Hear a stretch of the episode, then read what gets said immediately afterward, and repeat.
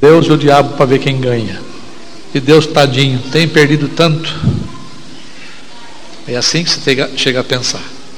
Deus tem perdido tanto para o diabo. Na verdade, quantos são os que se perdem e quantos são que são salvos? Deus está levando uma lavada, apanhando tanto. Mas as coisas não são assim. Tudo isso é parte do governo providencial de Deus. Abra sua Bíblia em Daniel 4.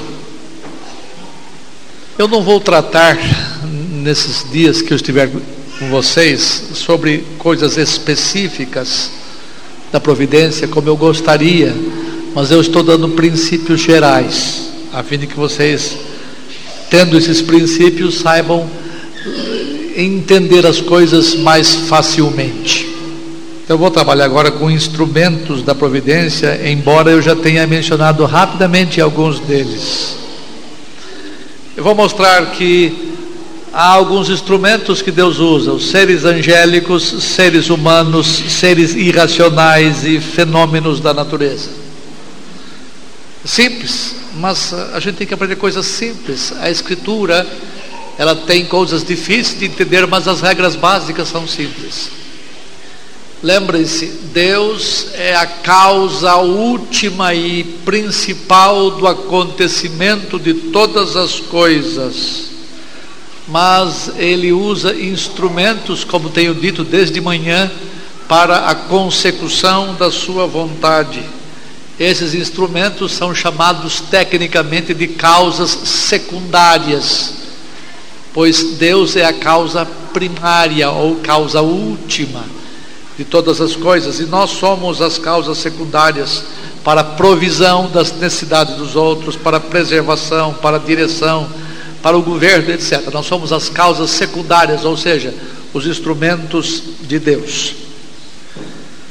Ah, Daniel 4, alguém leia para mim verso 35 e preste atenção na leitura que você vai fazer todos os da terra são computados em nada. E segundo a sua vontade, ele opera com o exército dos céus e os moradores da terra.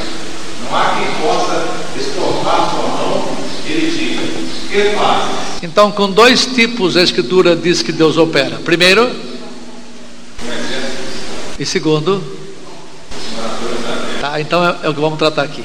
Deus opera com o exército dos céus. Exército dos céus, irmãos, tem a ver com os seres celestiais antes que com as estrelas, embora às vezes as estrelas são chamadas de exército do Senhor, que Deus chama pelo nome as suas estrelas. Ah, quando há a expressão Senhor dos exércitos, por exemplo, é Senhor de todas as hostes espirituais. A expressão, portanto, é, exército do céu tem a ver com anjos. Ah, percebam que anjos são seres espirituais, eles não têm asinhas como nós costumamos ah, mencionar na religiosidade da maioria se aprende. Ah, anjos são seres espirituais e eles estão à disposição divina Alguém li, leia para mim Salmo 91, 11 e 12. Veja o que, que os anjos são. Isto é um texto que foi aplicado a Cristo Jesus no tempo da tentação. Mas, olha para que servem os anjos. É claro que, primeiramente, se refere ao salmista, mas secundariamente a Jesus Cristo. Leia, por favor. Ó, aos anjos Deus dará ordem a teu respeito. Para quê?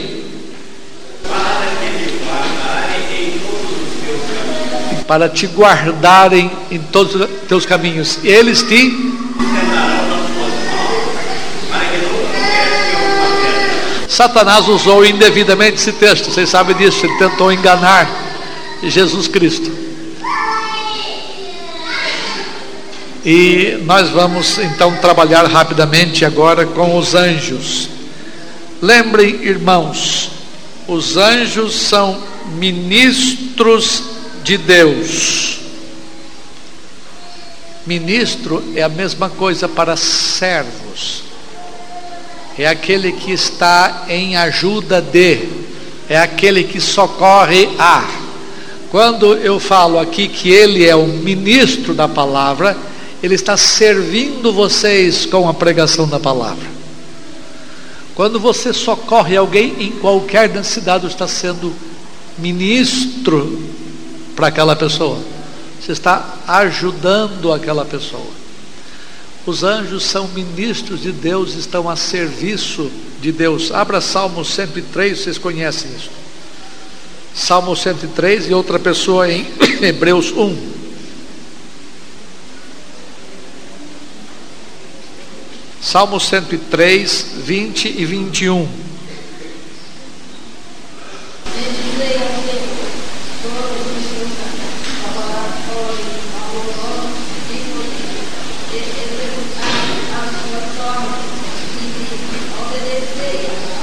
Que que os anjos fazem mesmo? De quem? De Deus. E obedecem a ordem de Deus. Tá? Então os anjos são seres instrumentais de Deus. Deus se serve deles para cumprir as suas funções. E esses anjos aqui são chamados de são chamados de anjos eleitos ou anjos bons, como você queira. Veja o que eles fazem. E são os anjos santos, os anjos que não pecaram, que não caíram, não desobedeceram a Deus. Hebreus 1, 14. Ora, a qual dos anjos disse Carvalho, assenta-te a minha destra, até que foi o teu inimigo por estrada dos meus pés. É, é porque é, aqui está comparando Jesus com os anjos, que ele é maior do que eles. Continue. Ó, espíritos ministradores para fazer o quê? enviados para servir a favor ofertar a salvação. Isto para servir a favor dos que hão de herdar a salvação. Quem é que crê em anjo da guarda aqui? Quem é que crê em anjo da guarda? Bom, eu não creio como o catolicismo brasileiro crê. Mas o anjo do Senhor se acampa ao redor dos que o temem e os livra.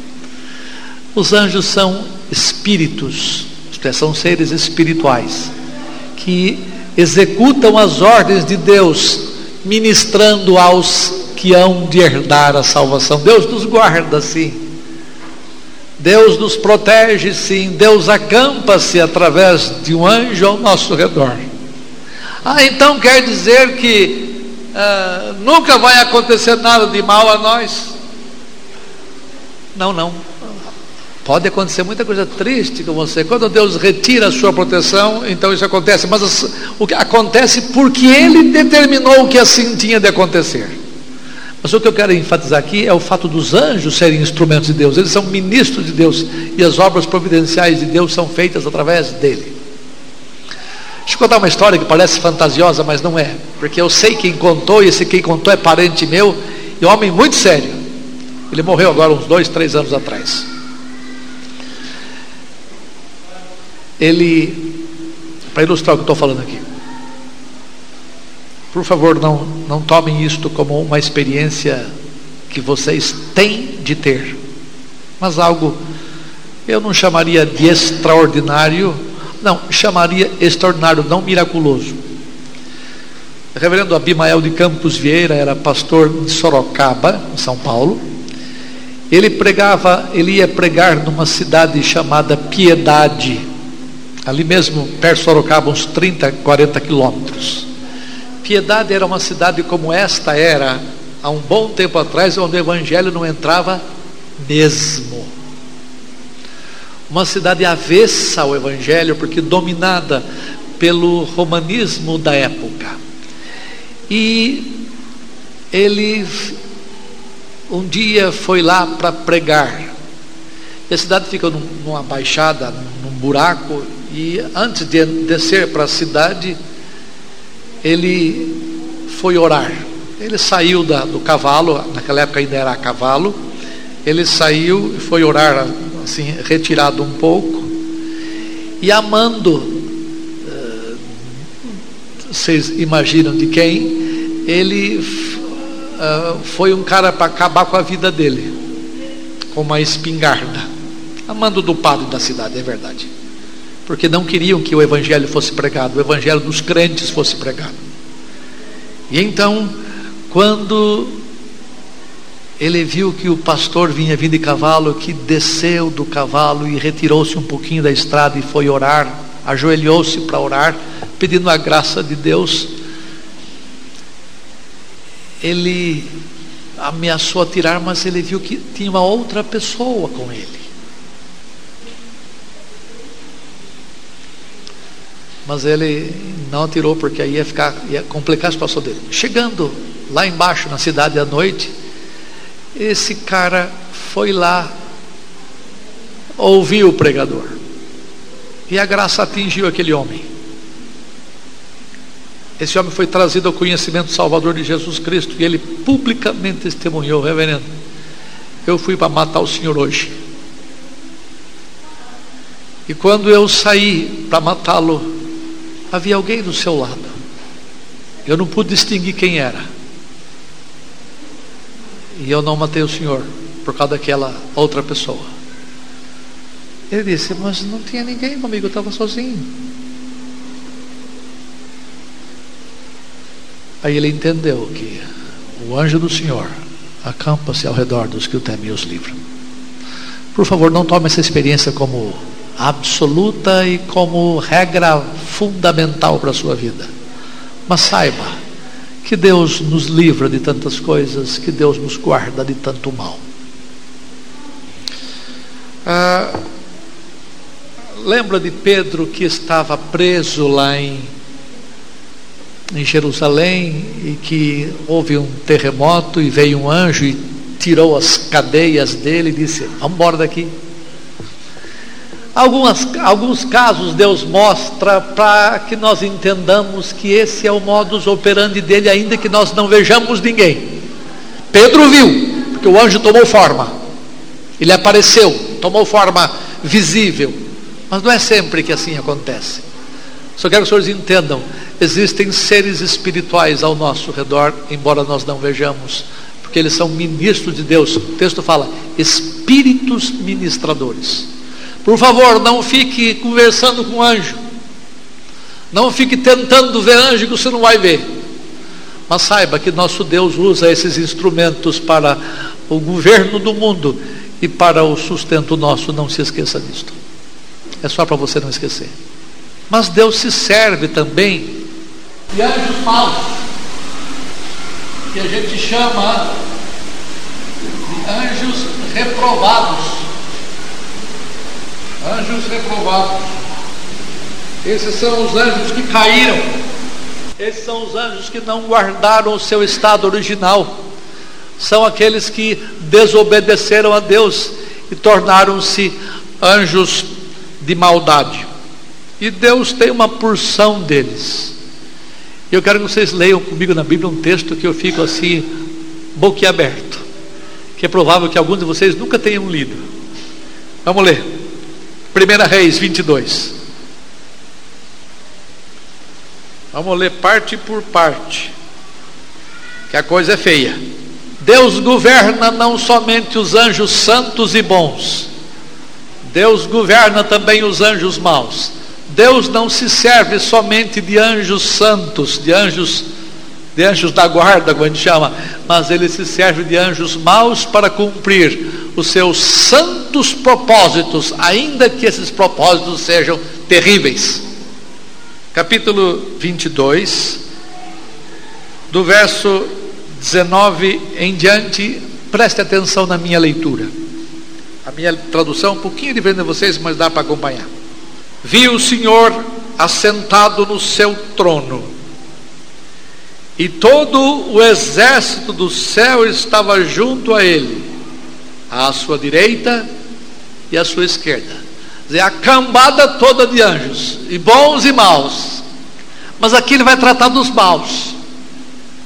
Todo mundo perante o Senhor, à sua esquerda e à sua direita. Olha o que o Senhor perguntou.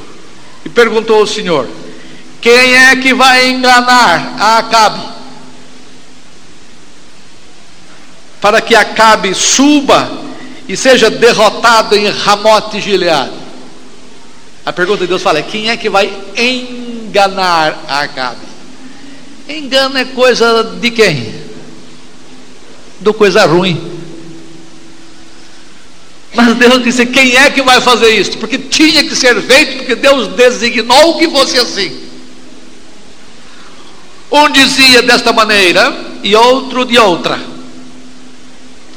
Então saiu o Espírito e se apresentou diante do Senhor e disse: Eu, eu enganarei. Perguntou-lhe o Senhor: Com que?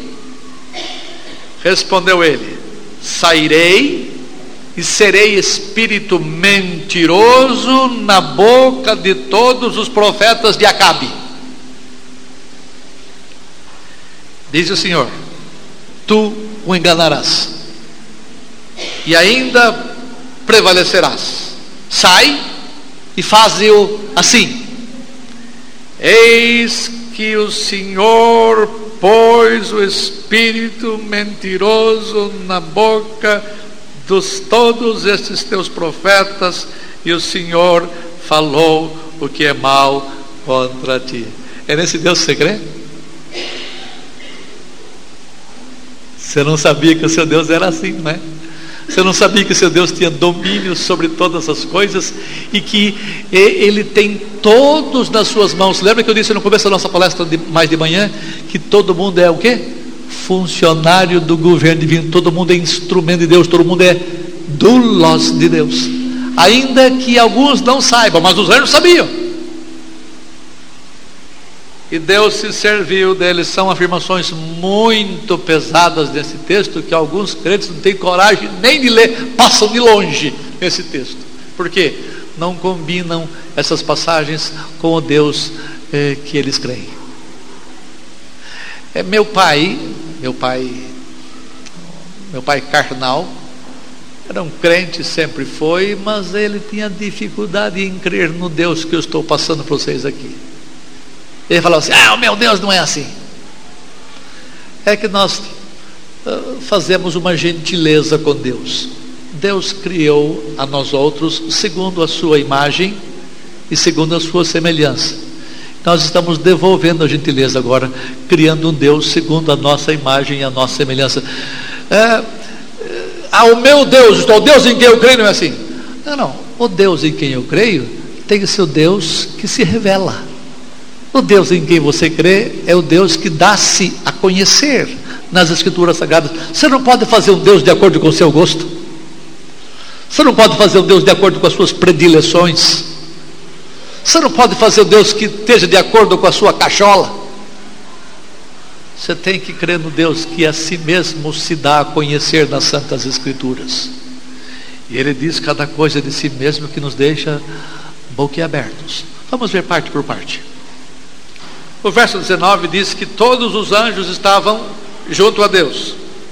Eles são chamados aí, no verso 19, de exército do céu. Pode reparar. O texto parece indicar que todos os anjos estão na presença de Deus, no sentido de estarem à disposição dEle, para cumprirem as suas ordens, sejam eles bons ou maus.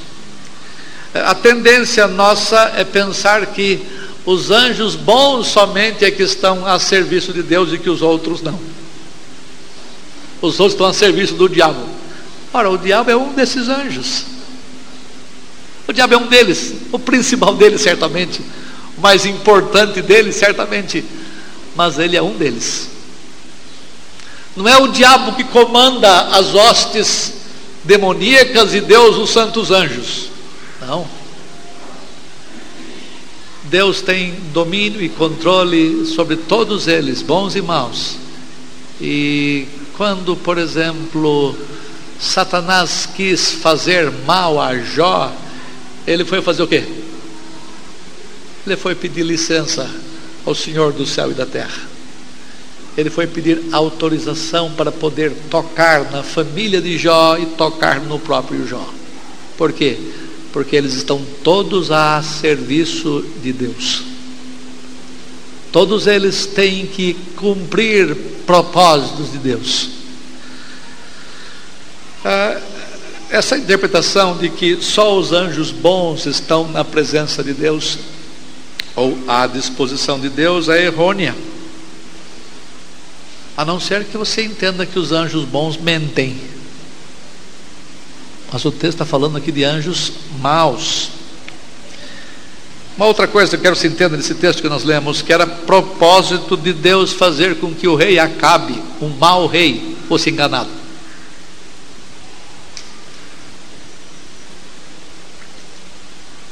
Porque havia confusão entre os profetas. Pode ver no texto fala que uns diziam uma coisa, outros diziam outra. Deus então toma o propósito de encontrar anjos que se dirigissem aos profetas de Acabe para enganar Acabe. Lembra?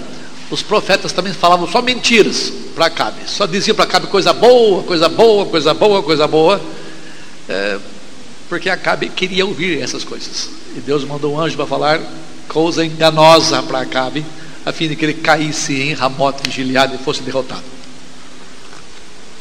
Diante da proposta divina, houve um anjo que se apresentou e falou: Senhor, eu faço esse serviço. Serviço sujo comigo. Eu sou especialista nesta área. E o verso 22 mostra como o anjo haveria de enganar os profetas de Acabe. Um ser santo não faria isso. Um ser puro, como os santos anjos, não poderiam fazer o que aquele anjo se propôs a fazer. Lembrem-se, eles estavam perante o Senhor, eles estavam na presença do Senhor.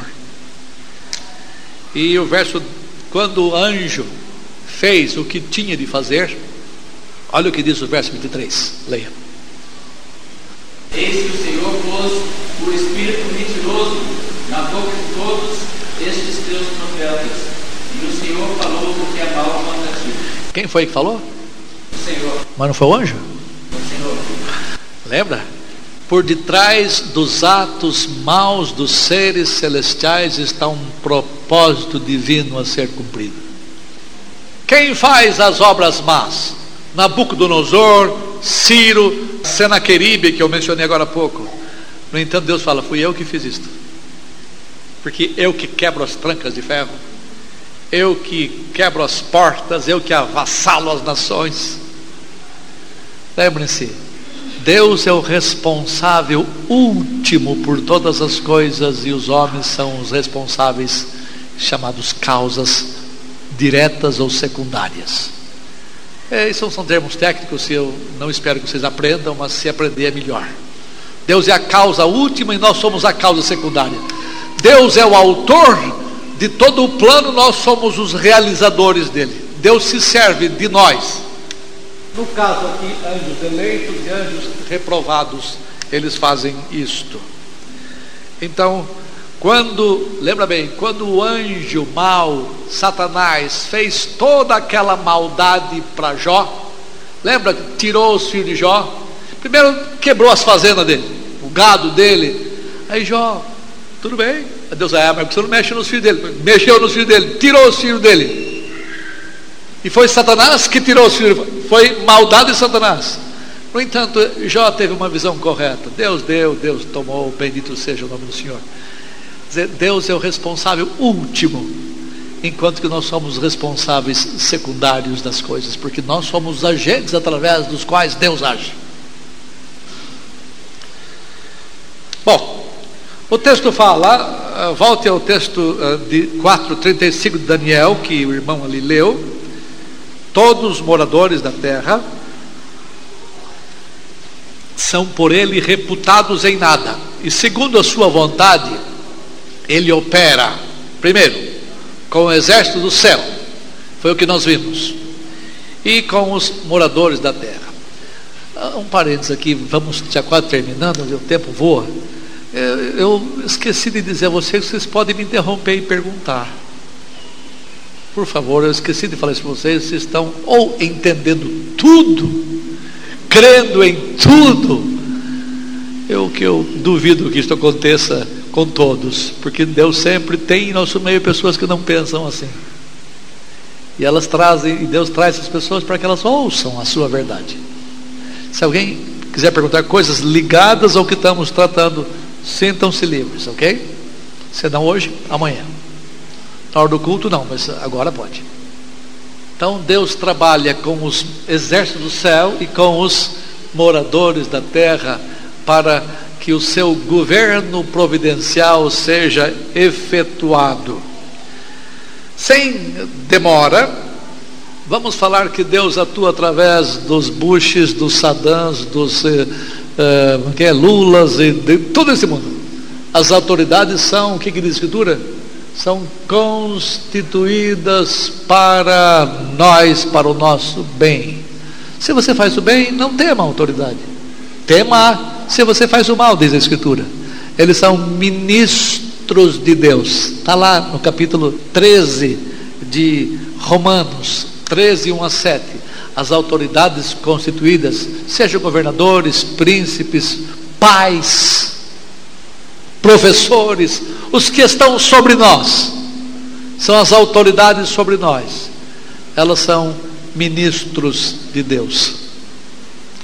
E quando Deus põe alguém muito chato, muito desagradável na sua frente, um chefe daqueles terríveis, lembra que Deus põe que Ele quer ensinar alguma coisa através dele, Ele quer aperfeiçoar o seu caráter. É para o seu bem que Ele faz isto, porque Ele governa todas as coisas. Acredite se quiser.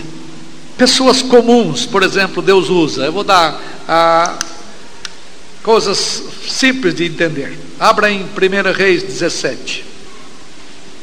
É a história de Elias. Veja o que Deus diz a Elias. Alguém lê verso 9. Alguém que não leu aqui, por favor. Moças e rapazes, homens e mulheres, vão lá. Dispõe-te e vai-te a Sarepta. É onde é o Líbano hoje. Demora-te ali onde ordenei a uma mulher viúva que te Ah, eu ordenei a uma mulher viúva que te sustente, Elias. Vai lá que a viúva vai sustentar você. Por quê? Porque eu. Deus foi lá e disse para assim: escuta, viu? Cuida do meu profeta, cuida do meu servo Deus não mandou nem profeta à mulher. Mas o texto diz que Deus ordenou. A ideia aqui é decreto. Que Deus fez com que acontecesse e Deus inclinou o coração dela para ajudar Elias. Lembra bem? A mulher que ajudou Elias era de um povo gentio. Hoje são os do Líbano, Tiro e Sidom. Eram gente que não pertencia ao povo de Israel. Era membro da futura nação do Líbano é, isso mostra que Deus se serve, inclusive, de pessoas que não pertencem ao seu povo, que recebeu a sua palavra e que crê na sua palavra. A obra providencial de Deus é feita por pessoas comuns, pessoas que não são crentes. Com isso, Deus quis mostrar aos judeus que Ele é Senhor na distribuição de suas graças salvadoras e preservadoras. É irônico que Deus tenha se servido de uma viúva para socorrer Elias. Ele podia servir de um homem abastado, de uma pessoa rica, para ajudar Elias naquela hora de necessidade. No entanto, ele usou essa senhora viúva, e naquela época, vocês não entendem isto. Ser viúva era ser desamparada. Não tinha INSS, ainda que seja uma porcaria, mas não tinha INSS. Não tinha nenhum tipo de seguro, não tinha nada. Por isso que a religião verdadeira, segundo Jesus Cristo, é que é cuidar dos órfãos e das viúvas. Porque ser viúva naquela época era ser desamparada. E Deus escolhe uma desamparada para servir Elias. Por quê? Porque eu ordenei que ela te sustente. Deus ordena o acontecimento de sua obra providencial. Neste texto, não se pode pensar numa ordem audível, numa ordem verbal de Jesus à mulher viúva. É a ordenação decretiva de Deus que determina o acontecimento de uma ação pela instrumentalidade de causas secundárias. Deus inclinou o coração daquela mulher. Quando Elias chegou lá, ela falou: Vem cá, meu filho, eu quero lhe ajudar. Assim, sem mais, sem menos. Como algumas pessoas já fizeram isso com você. Pessoas que não têm nada a ver necessariamente com você e que ajudam você porque elas foram inclinadas para isto.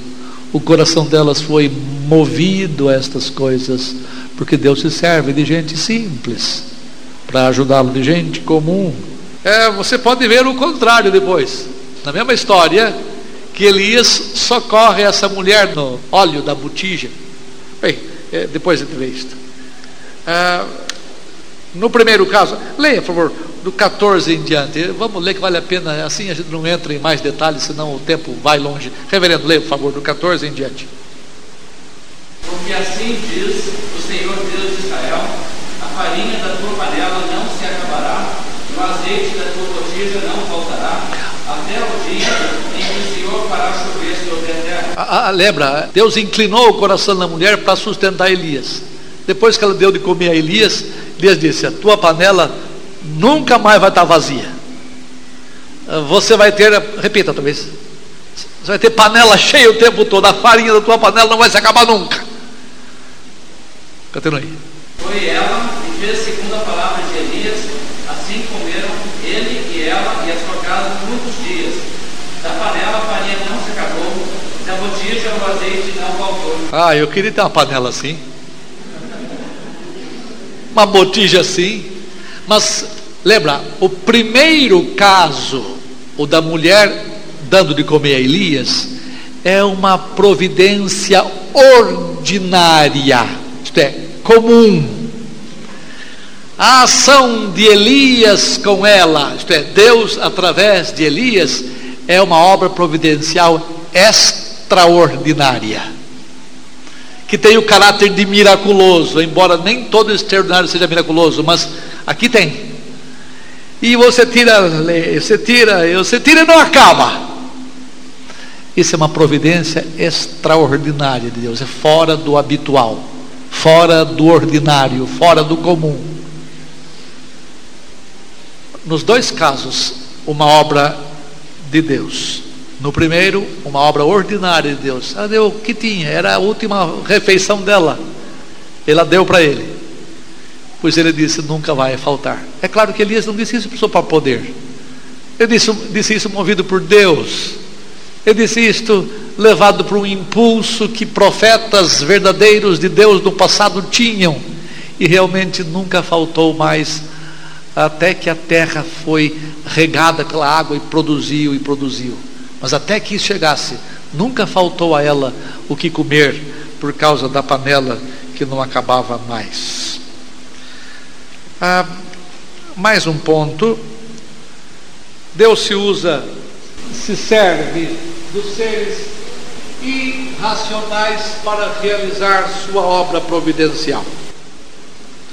Quer ver? Olha a mesma palavra usada aqui. 1 Rei 17. Alguém lê para mim do verso 1 em diante.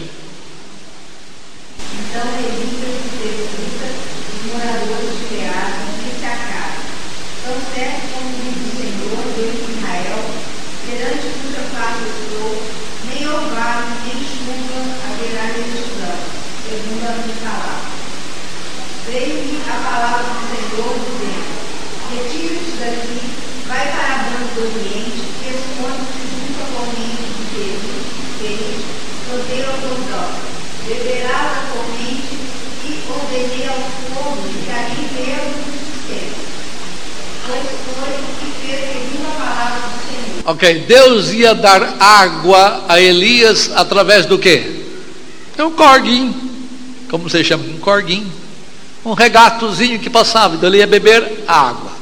Deus alimentou com comida de que jeito? A primeira é provisão ordinária, a segunda, novamente, é extraordinária. Quem é que trouxe carne para Elias? Você já viu isso por acaso? Ou a Bíblia é mentirosa, ou Deus é verdadeiro. E eu prefiro a segunda hipótese. Deus é verdadeiro no que ele diz na sua palavra. Mas veja, mas veja o que eu, uma coisa importante. A obediência de Elias de tomar água do ribeiro diz respeito a um acontecimento normal, qualquer um de nós faria o que Elias fez, beber água quando com sede. Então foi uma ordem divina, você vai comer, vai beber água. Mas o texto diz a mesma coisa que disse a respeito da mulher. O que, que o texto diz? Ordenei. O corvo falou assim: sim, senhor. O corvo não entende nada. Deus não falou ao corvo. Deus não deu nenhuma ordem expressa ao corvo para fazer aquilo. Todo dia, na hora do almoço, na hora da janta. Elias comia churrasco, comia carne. A, a propósito, é comum de um corvo, de um abutre, comer carne apodrecida. Ele jamais transportaria no seu bico carne boa, a menos que ele ia comer carniça, né? Mas eu não creio. Ele comia carne boa e é anatural um corvo fazer uma coisa dessa. Entendam isto.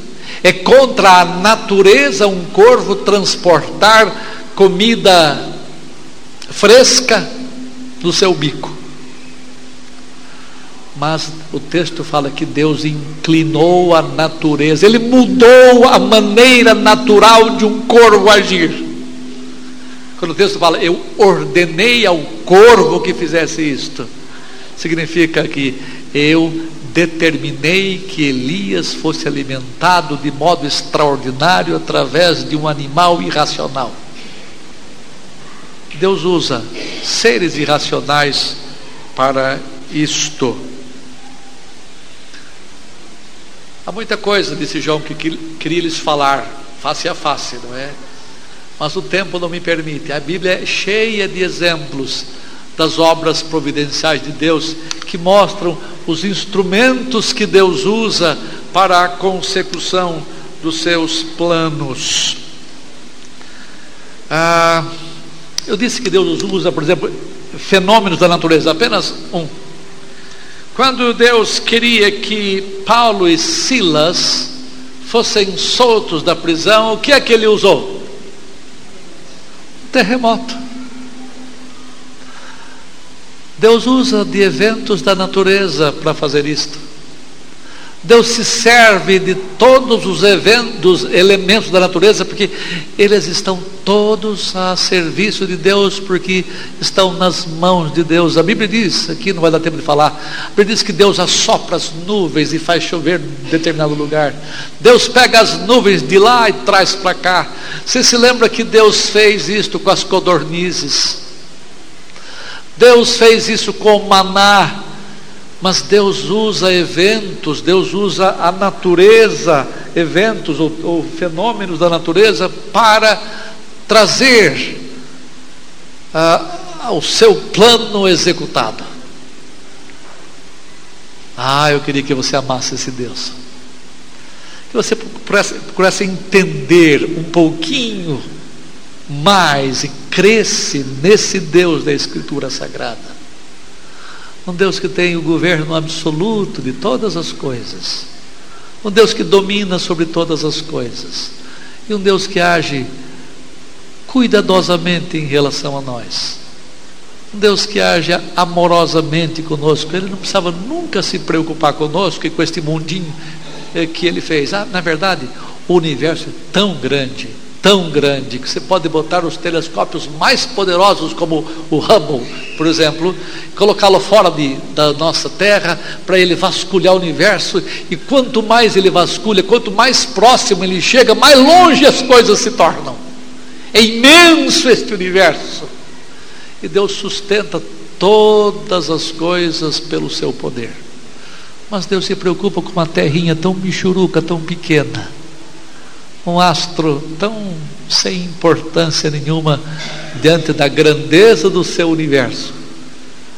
Ele preocupa-se com você e comigo. Ele cuida de você e de mim. E para isso ele usa seres angélicos. Ele usa seres humanos, ele usa seres irracionais, ele usa fenômenos da natureza para ver os seus propósitos providenciais cumpridos. Eu quero instá-lo a você a repensar um pouquinho no que você crê a respeito de Deus. Eu quero instar você, quero estimular você a conhecer mais a Escritura, a ler mais ávida e detalhadamente a Escritura, a conversar com o texto da Escritura, a fazer perguntas ao texto, a entender, a fim de que você aprecie mais o Deus em quem você diz crer. E esse Deus é grande, grande é o Senhor e muito digno de ser louvado. Amém, amém e amém.